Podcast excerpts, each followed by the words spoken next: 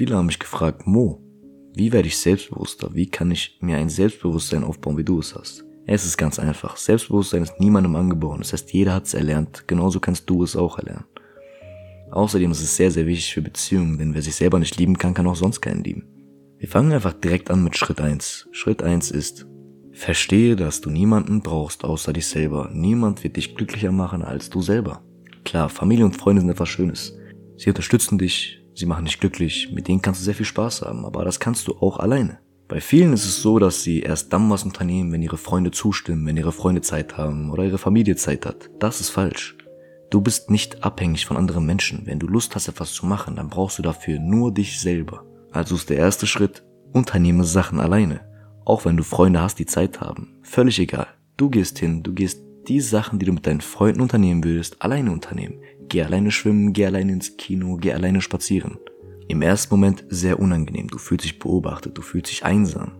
Aber der Mensch ist ein Gewöhnungstier, du wirst dich dran gewöhnen. Je öfter du es machst, desto einfacher fällt es dir, alleine Sachen zu unternehmen. Und machst es oft genug, wirst du irgendwann so viel Spaß alleine haben, dass Freunde sogar irrelevant werden. Das bedeutet, Du bietest deinen Freunden zwar an, dass sie mitkommen können, aber selbst wenn sie nicht mitkommen, unternimmst du trotzdem das, was du unternehmen möchtest. Übrigens, der Bonus dabei ist, die wird nie wieder langweilig. Du brauchst keinen anderen Menschen. Du kannst machen, was du willst. Schritt zwei ist, sei du selbst. Die meisten Menschen verstellen sich sehr stark vor anderen. Auch wenn du es selber nicht wahrhaben willst oder nicht zugeben möchtest. Du und ich, wissen beide, dass du dich sehr, sehr oft verstellst. Das müssen wir ganz dringend ändern. Sei du selbst. Denn wir haben gerade gelernt, wir brauchen niemanden. Das bedeutet, wen es stört, wie du bist, der kann aus deinem Leben gehen. Du kommst jetzt alleine klar. Zeig Menschen dein wahres Gesicht, denn du willst nur Menschen an deiner Seite haben, die dein wahres Gesicht akzeptieren und dich so mögen, wie du bist. Und je öfter du dich in unangenehmen Situationen zeigst und dich von unangenehmen Seiten zeigst, desto mehr gewöhnst du dich daran und desto selbstbewusster wirst du einfach. Völlig egal, wie unangenehm es ist. Geh hin zu Fremden. Mach Fremden ein Kompliment beim Vorbeilaufen. Sag, dass sie eine schöne Brille haben. Sag, dass sie ein schönes Outfit haben. Diese Menschen freuen sich und du gewöhnst dir an, auch mit Fremdmenschen sprechen zu können. Und so doof das klingt, das ist ein riesen Boost für euer Selbstbewusstsein. Denn ab diesem Punkt habt ihr irgendwann keine Hemmungen mehr, mit Fremden zu reden.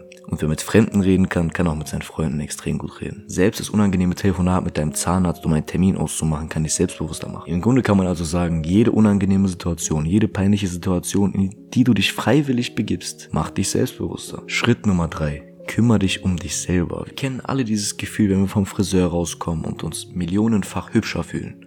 Das ist aber nicht das Einzige. Geh ins Solarium, probier mal eine neue Frisur aus, probier mal einen neuen Style aus, starte eine Pflegeroutine, tu was für dich selber, hol das Beste aus dir selber raus. Und das Wichtigste an all dem, sei du selbst. Selbst wenn dein Style ausgefallen ist, jeder Style sieht gut aus, solange man ihn mit Selbstbewusstsein trägt. Eine selbstbewusste Person kann auch mit einer Mülltüte rumlaufen und würde trotzdem attraktiv wirken, denn Selbstbewusstsein strahlt sich überall hinaus. Also sei du selbst, hab deinen eigenen Style, und es ist immer besser, anders zu sein, als normal zu sein. Schritt 4 ist ein kleiner Bonustipp von mir. Schau ab und zu in den Spiegel und gib dir selber Komplimente. Selbst wenn du dich selber belügst, irgendwann glaubt dein eigener Kopf daran. Und das funktioniert wirklich. Wir können das menschliche Gehirn so austricksen, dass man sich so lange etwas einredet, bis man es selber glaubt. Egal wie komisch das rüberkommt, guck in den Spiegel, mach dir Komplimente zu deinem Style, wie deine Haare heute aussehen, wie du allgemein heute aussiehst. Denn je öfter du das machst, desto mehr glaubst du selber daran. So, wenn du all diese Schritte jetzt durchgehend befolgt hast und lange, lange durchgezogen hast, wirst du mit 100 hundertprozentiger Garantie an einen Punkt ankommen, wo du definitiv selbstbewusster wirst. Und dein volles Selbstbewusstsein kommt erst mit dem Punkt, wo andere Menschen realisieren, wie selbstbewusst du geworden bist. Denn die Bestätigung von anderen Menschen sollte uns zwar nichts wert sein, sollte uns aber zeigen, dass unsere Entwicklung ganz gut funktioniert hat. Ich hoffe, ich konnte dir etwas behilflich sein. Ich hoffe, dir hat der Podcast gefallen. Ich würde mich über eure Unterstützung freuen. Folgt auf TikTok, folgt auf Instagram und wir sehen uns beim nächsten Live oder beim nächsten Podcast.